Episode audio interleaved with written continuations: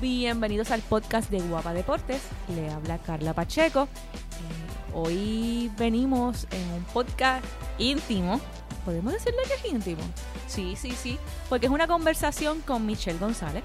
Ella es una de las jugadoras de la selección nacional de baloncesto femenino que recientemente, eh, recientemente hace apenas unas semanas o semana y media, eh, ganó la medalla de oro en el centro básquet eh, y cambió muchas mentalidades. Ese torneo cambió y la actuación de y la actuación de, del equipo puertorriqueño cambió la percepción del baloncesto femenino para bien, para, para bien y, y estoy sumamente contenta de verlo con Michelle.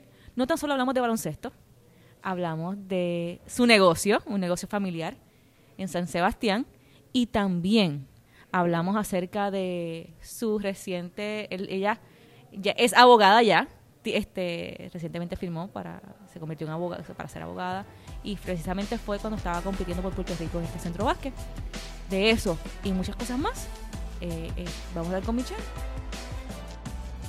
Nos encontramos con una amiga del podcast y por qué digo amiga porque es que ya la, la hemos tenido en otra ocasión y se trata de Michelle González es canastera de nuestra selección nacional femenina que ganó eh, ahora reciente, hace, unos, hace, hace apenas poco más de una semana, se podría decir, eh, ganó esa medalla de oro. Nos, o sea, fue una de las, jugadoras que nos puso a vibrar, que puso a temblar eh, la cancha en Manatí. ¿Cómo estás, Michelle? Muy bien, muy contenta de estar nuevamente con ustedes. No tan solo eres baloncelista, es que también eres abogada. antes, durante, te, diría que el penúltimo partido, antes de jugar, firmaste. Eh, ¿Cuán difícil o fácil? Y siempre digo fácil porque a lo mejor es, cuestión de perspectiva, ¿no? ¿Cuán difícil o fácil fue prepararte para ser abogada siendo baloncelista? Eh, enormemente difícil, pero a pesar de que para muchos puede ser algo eh, raro, difícil y complicado, te tengo que decir la verdad, eh, para mí fue algo normal, porque a mí desde pequeña me gustan los retos. Eh, nunca he tomado decisiones que sean lo fácil. Eh, no sé por qué, es parte de mi personalidad, a lo mejor parte de cómo, como mi mamá y papá me, me criaron con, con, las ganas de siempre tratar de ser lo mejor posible. yo creo que eso, pues a la hora que me toca tomar decisiones, pues siempre tomaba las decisiones de qué me retaba más. Este, y tuve las oportunidades en, en, mi carrera cuando terminó la universidad, vengo para Puerto Rico, estoy con la selección, ganamos la medalla de oro en los Panamericanos y ahí llega el momento en que, ajá, ¿y ahora qué voy a hacer? Y pues como madre al fin, mami empezó, eh, tienes que estudiar, tienes que seguir una carrera, el baloncesto no es para siempre. Y pues uno como joven al fin, amando el baloncesto, que siempre viví del baloncesto, pues no, no, no, yo quiero jugar, yo quiero jugar. Y ahora, un poco más adulta, puedo decir gracias a todos los días que mi mamá me preguntaba eh, y me exigía que tienes que buscar qué hacer, tienes que buscar qué hacer, eh, que me tiro. Que parecía una cantaleta en un principio. Sí, sí, sí, era como, ay mami, déjame ya, yo no, yo dame tiempo, yo quiero dedicarme al baloncesto, yo quiero, yo quiero experimentar qué es esto. Eh, y me dijo, está bien. Y yo le dije, mami, vamos a hacer un, un acuerdo. Dame un año dame un año de ahora mismo yo estoy joven, todavía puedo dedicarle al baloncesto, pero tampoco estoy muy mayor para comenzar una carrera después. Vamos, dame un año, vamos a ver qué pasa. Este, y después de eso vamos buscando en qué yo me visualizo después. Y así fue, me dediqué al baloncesto ese año, fui a jugar un torneo en Alemania. ¿Qué año fue ese? Eso fue, yo me gradué en 2011, ganamos 2011, eso fue en diciembre después de ganar la medalla de oro en los Panamericanos. Me voy para Alemania y este año de allá me hacen una propuesta para un equipo que no me gustó. ¿Por qué no te gustó? Porque eh, no creía que era lo suficiente económicamente como para yo dejar toda mi vida por el baloncesto. Eso pues obviamente es personalidad de cada cual, o sea, de cada jugador, porque pues entonces todo el mundo me decía, no, pero es que así es que uno empieza. Y decía, sí, pero es que yo no me estoy visualizando ahora, yo estoy pensando a los 26, 27, 28, a los 30 años. ¿qué yo voy a tener? Yo quiero mi casa, yo quiero mi carro, yo quiero pagar mis cuentas, yo tengo muchas cosas y muchos planes por hacer.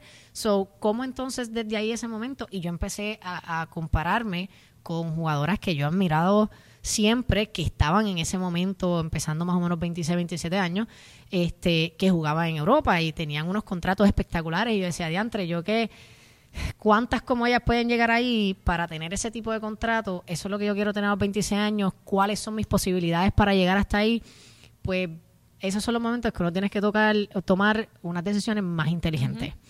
Eh, y ahí pues miré para atrás y le dije, está bien mami, vamos a buscar eh, dónde yo me visualizo. Y empezamos realmente alrededor de una semana, me reuní con, con este personal de universidades en Puerto Rico, saqué todos los periódicos donde me daban eh, todas las maestrías que ofrecían en Puerto Rico. Decido irme para Miami, tuve un accidente de carro, no me gustó cómo se manejó la parte legal, llamé a mami a las tres y media de la mañana y le dije, mami, eh, voy a estudiar Derecho.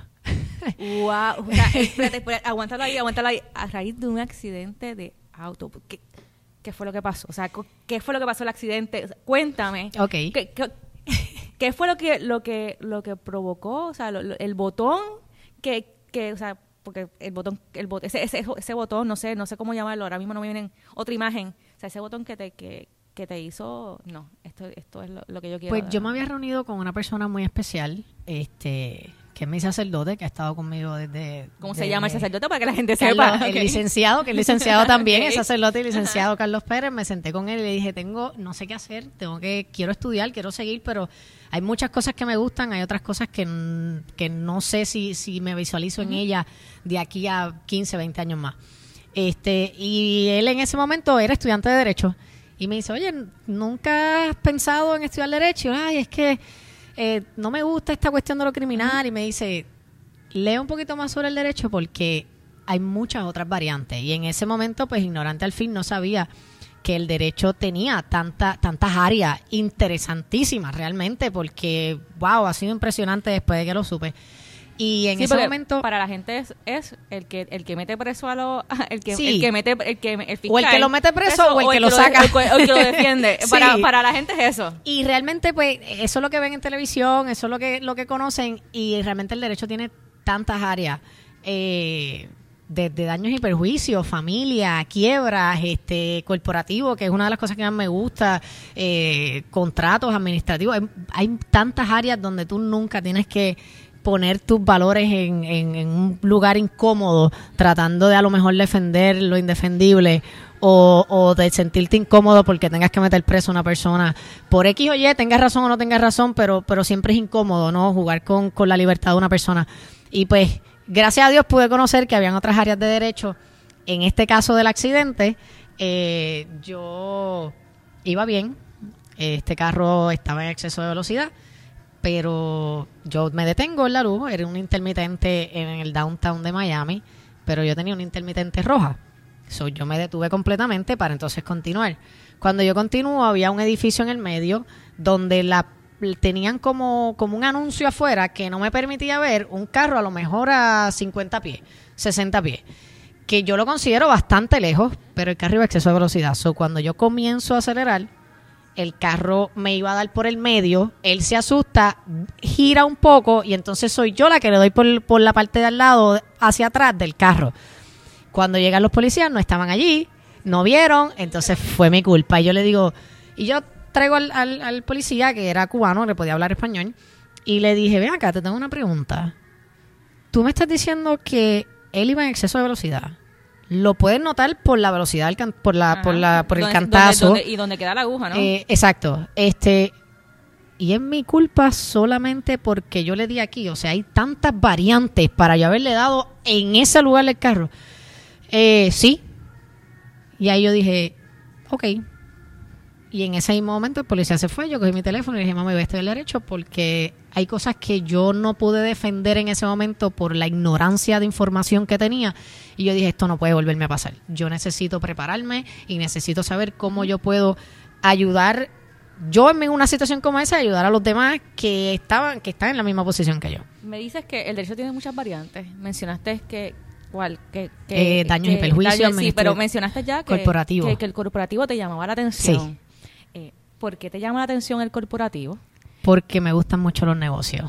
Y ahí vamos a, y ahí vamos a la siguiente pregunta. Y es que las personas no saben que tú tienes un negocio. Sí, gracias a Dios hace alrededor de cuatro o cinco meses eh, estoy administrando y cambiando pues lo que es eh, la administración del restaurante que fue durante 20 años eh, de mi abuela. Este, se ¿Qué llama, es? Se llama El Conuco de Cuca en San Sebastián, en la carretera 111 de San Sebastián, que es una carretera principal. Eh, ella pues tuvo sus años de gloria y mucha gente conoce ese lugar y todo, pero pues ya ella está un poquito mayor este y tiene sus situaciones de salud. Y llegó el momento después de María fue bien difícil levantarse otra vez. Eh, ya llevaba también unos años difíciles. Y llegó el momento en el que yo me sentía que, que quería un negocio. O sea yo me sentaba todos los días tengo 20 ideas en mi cabeza tengo 20 ideas en proceso de crear, este, porque me fascina sentarme a crear y cómo, cómo tú puedes coger una cosa y mejorarla y, y cómo hacer crecer lo que, lo que yo pueda ayudar. Y entonces me sucede eso con el restaurante. Yo digo, bueno, habían dos opciones en ese momento. O yo cogía la administración y ayudaba a mejorar el negocio, o el negocio tenía que cerrar. Este, así que me senté con mis papás y les dije, bueno, este, eh, ¿qué ustedes creen? ¿Y qué te, di- y qué te dije? Eh, ella es mi abuela por parte de madre. Ajá. Este, y mami me, me miró así como, ¿tú estás en serio? Este, nosotros vivimos en San Juan, te vas a mudar para San Sebastián. Y yo le dije, bueno, el negocio abre viernes, sábado y domingo nada más. Este, podemos empezar, podemos empezar. Este, yo creo que mm, eh, llevaba unos años, llevaba dos años tratando de conseguir un- una propiedad en San Juan para, para hacer una de estas ideas que, que te, te mencioné y no se me daba. Y yo dije, ¿sabes qué, mami? Yo tengo que, que también aceptar cuando las puertas se cierran que a lo mejor es que otra cosa me conviene y a lo mejor esto es lo que me conviene, esto es lo que está para mí. Este, así que vamos a tirarnos, vamos a tirarnos.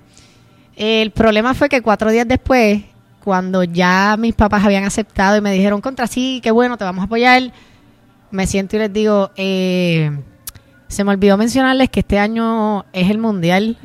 Y no es solamente el mundial en septiembre, es que tenemos centroamericano, centrovasque mundial. Estoy cuatro meses fuera. Este, y me miraron así como que no puede ser. Así que Y tuve no, que. y no te dijeron el baloncesto otra vez. Sí, es como que, pero, pero, pero, ¿qué vas a hacer? Y yo les dije, pues, nada, primero resolvimos la situación del negocio de mi abuela. Estamos en el proceso de cambiar la administración y de bregar con ciertas situaciones que, que pueden ser un poquito negativas para ella, pero que estamos tratando de ayudarla y de tratar de que el negocio hacia adelante, a la misma vez pues que comienzo como empresaria. Este, tuve que hacer también negociar con mi abuela y negociar con mis papás. Y entonces negociamos que estos meses que estaba fuera por el baloncesto, pues que ellos me cubrieran allá la parte administrativa, pues obviamente yo la trabajo teléfono, las llamadas a las diferentes agencias eh, de gobierno para las solicitudes y eso, pues eso lo hago yo. Pero estar presente en el negocio como tal, pues mi mamá y papá están allí. Hemos hablado de, de abogacía, del negocio. ¿Cómo tú te decides practicar el baloncesto? Porque no te hemos preguntado eh, qué fue, o sea, qué fue lo que te llamó la atención. Porque ya sabemos que en el caso de ser abogada fue un incidente, eh, eh, un incidente, pero para ser baloncelista también hubo otro, otro incidente que te, que te, te- te provocó las ganas de, de irte hacia ese renglón. Eh, yo creo que he sido atleta toda la vida. Y te digo toda la vida porque comencé en ballet desde los 4 o 5 años. Eh, después de ballet hice jazz. Pero tengo mi hermano, que es solamente dos años mayor que yo, que jugaba pelota. Y para ese tiempo yo hacía ballet los sábados y hacía jazz y después me iba para el parque. Y los fines de lo- durante la semana ballet no practicaba, era solamente los sábados. Y entonces los martes y jueves mi hermano se iba para el parque y yo, papi, papi, quiero ir contigo. Hasta que un día le dije a mi mamá, eh, mami, quiero jugar pelota. Mami se iba a morir. Este, ¿cómo va a ser que mi niña va a jugar pelota? Pero ahora hay equipo Después- nacional de, sí, de- de ahora, béisbol, ahora, no, increíble, o sea, este, y juegan súper bien. Este, pero en ese momento yo era la única nena en la liga, Ajá. este, y entonces costó que mis hermanos se sentaran. No, pero es que, pero tú no tienes Spike. Y mi hermano salió, mami, yo se los presto. No, pero ¿y quién te va a llevar para practicar? Papi allá, yo la llevo, que venga a practicar con nosotros, y ahí ella no tuvo más de otra y dijo, está bien. yo voy a aceptar que juegue pelota, pero la gorra va a tener unos lacitos y yo tenía que jugar. Y tú sabías quién era la nena porque la gorra tenía unos lacitos arriba. Así que, este, y de la misma manera, una vez jugamos pelota, nos invitaron a los dos a jugar baloncesto porque yo siempre estaba con mi hermano. Este, y entonces, pues, te diría que, que esa cercanía que, que siempre he tenido con mi hermano, pues fue quien me adentró dentro del, al, baloncesto. Hice muchísimos otros deportes en la escuela y, en otras ligas, pero el baloncesto siempre fue como que el que capturó mi atención. Cuando tú le dijiste a tu mamá, quiero jugar, ya sabemos la reacción cuando le dijiste quiero jugar béisbol, pero después cuando tú le dices quiero dejar el béisbol, y quiero ir al baloncesto. ¿Cuál fue su, reacción? Ya estaba mucho más tranquila y como los dos, mi hermano y yo empezamos a la misma vez en la misma liga, fue un familiar que nos dijo, mira, este, que a ellos les gusta jugar y en verano no, no hay eh, liga de pelota hasta el final, pues para que los pongas en verano allí en la liga. Este, y desde ese momento me convertí en la nena de Bucapla. y por los siglos, pues yo soy la nena de Bucapla. Pero ya ella estaba mucho más tranquila con la situación y obviamente eh, veía cómo la aceptación de los diferentes dirigentes y, y que veían en mí, mira, ella tiene el concepto del baloncesto, eh, le gusta, se entretiene, defiende bien, hace esto, así que este le gustó el hecho de que, de que los dirigentes pues vieran en mí un potencial. ¿Cómo describes tu desarrollo como baloncelista? Y, estoy, y, la pregunta viene no tan solo por, por el, el aspecto, eh, no tan solo por las habilidades, sino por, por, por el hecho de, de, del entrenamiento, o sea, de, entrenamiento y las oportunidades que, te encontraste en tu camino? Eh, yo te diría que el baloncesto le debo mucha parte de mi personalidad y de lo que soy ahora, al igual que la otra parte se lo debo a mi familia. Yo creo que te tendría que decir que es un 50 y 50. Este, los valores inculcados en mi casa en una combinación con, lo, con las destrezas eh, aprendidas dentro del deporte como tal, eh, y en eso los he mencionado por muchísimo tiempo, lo que es ser responsable, el respeto, y no solamente el respeto al prójimo, sino el respeto a uno mismo, a lo que uno vale, a lo que uno puede hacer, este, la confianza que uno adquiere, eh, saber trabajar en equipo.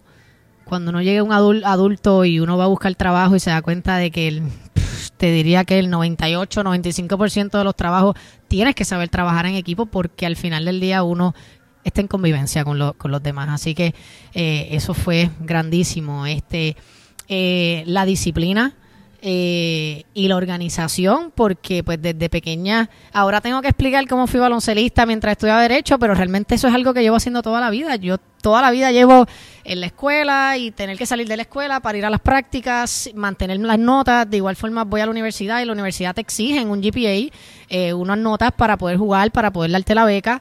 este Así que realmente fue más de lo mismo, más de lo que hice toda mi vida, este, estudiar y salir a estudiar, a, jugar baloncesto y en los estudios siempre mantener eh, las notas lo mejor posible. Volvemos de nuevo al centro básquet. Ya en un podcast anterior eh, tuvimos a Pamela, tuvimos a Daichali, tuvimos, a Yanira, hablando de, la importancia de haber conseguido mm, no tan solo la medalla de oro en ese centro básquet ante Cuba, sino también el ver el respaldo de las fanaticadas. ¿Cómo tú te sentiste, eh, o sea, después de haber terminado, después de haber terminado el, torneo, eh, cómo tú analizas todo lo que vivieron eh, las jugadoras y todo lo que vivió el equipo en ese, en esos cuatro días, porque fue un torneo sumamente corto? Este, mira, sucedieron muchísimas cosas la semana pasada que fueron grandes y discúlpame que a mí me gusta mucho hablar porque, porque entiendo que es importante que la gente escuche y sepa eh, cómo nosotros eh, vemos estas situaciones. Este, indudablemente como jugadora, pues me imagino que, que Pamela y Charlie trataron de transmitir eso porque es bien difícil explicarlo porque, porque es emocionante. Yo quiero contestarte esa pregunta como jugadora me siento feliz, pero también quiero contestártela desde, una, desde un punto administrativo. Yo vi tantas cosas allí que cambian la, carrera del baloncesto femenino de aquí en adelante. Y me explico. eh, cosas tan pequeñas como yo vi niños, varones de 5, 6, 7, 11, 12 años, emocionadísimos en el juego. Y no es solamente ver el nene emocionado, es gracias a los papás que han abierto una puerta que por muchísimo tiempo ha estado cerrada en nuestra sociedad y dieron ese paso de enseñarle a su hijo, esto no se trata de, de diferencia de géneros y de una guerra de género, esto se trata de un deporte y que hayan abierto la puerta en la mente de ese niño, varón, que pueda respetar a la mujer baloncelista y que pueda ir allí a aprender se me paran los pelos todavía. Es la mayor definición de equidad, si lo podemos decir. Claro que sí. es, para, ese comienzo. Para las, para las personas que, todavía no saben aún diferenciar el término. Claro. Es lo que se vio en la cancha. Claro. Y, y eh, yo te diría que, que yo tuve la misma cantidad de niñas preguntándome y tirándose fotos conmigo como lo tuve de varones. Y para mí eso fue increíble porque eh, pues uno lo espera de las nenas porque te ven, tú sabes, ellas están en ese camino y yo me visualizaba también a esa edad y pues yo también veía a las muchachas, pero que los varones nos puedan ver como profesionales, que nos respeten por, por lo que hacemos dentro de la cancha y que nos vean también como modelos eh, a seguir. Grandísimo, grandísimo porque creo que la equidad tiene un futuro muy prometedor, tiene un futuro muy positivo. Así que eso fue uno de los detalles que, que me gustó. Eh, otra de las cosas, la cobertura que tuvo eh, eh, dentro de redes sociales, canales de televisión, radio. Eh, y, te voy a dar un punto que solamente mis compañeras saben. durante la semana estuve juramentando el miércoles, que fue uno de los juegos más importantes porque era contra México. al otro día me llegó un email invitándome para el Tribunal Supremo. Esto, para cualquier estudiante de Derecho y cualquier abogado, es grandísimo. El Tribunal Supremo es los dioses del Olimpo, como nosotros le decimos, y es como, wow, o sea, es el nivel más grande dentro de, lo que es el derecho, es, es, lo más respetado, tú sabes.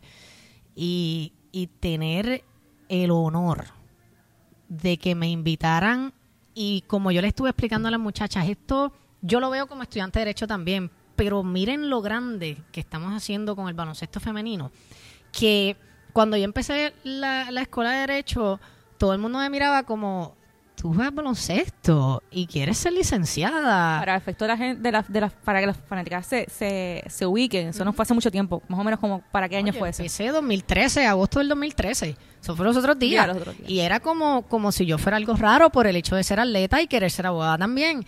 Y eh, tuve unos meses de mucho rechazo. Este, me pusieron la cosa difícil.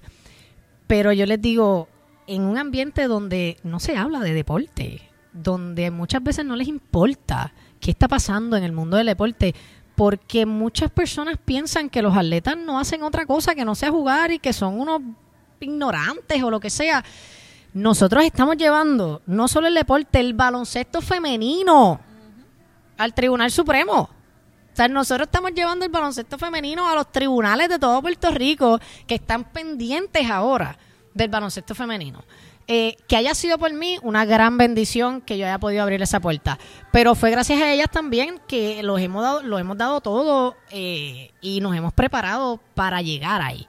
Así que yo traté de explicarle eso a mis compañeras y el hecho, esa es otra de las anécdotas que puedo decirte que, el, que dentro del centro básquet se dieron eh, y, ha sido grande. Eh, la cobertura eh, de, la, del, de los radios de la televisión, este, como también pues haber llevado el baloncesto a estos lugares como por ejemplo los tribunales y el, y el Tribunal Supremo. Este, así que muchísimas cosas. Yo creo que el centro básquet fue mucho más grande de lo que de lo que nosotras como jugadoras pensamos y de lo que muchos piensan. Realmente esto el, el centro básquet abrió murallas que por tanto tiempo estuvieron cerradas y que por tanto tiempo eh, nos estuvieron eh, diciendo que no y que todo era medio, medio a lo que sobrara. Ahora nosotras demostramos que el baloncesto femenino es autosustentable y que puede ser un producto de mucha ganancia en un futuro.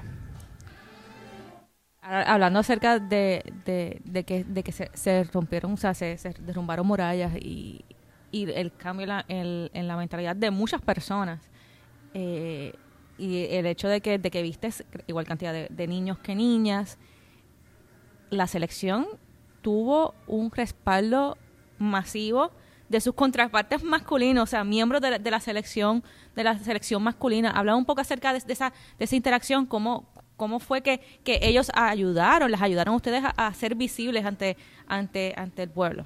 Yo creo que eso que dije antes, en cuanto a los varones que nos estuvieron visitando, eh, una clave para que esos niños nos respetaran fue precisamente que, no, que nuestros compañeros del equipo masculino nos respetaran de igual manera y nos respaldaran en ese momento tan importante para nosotras.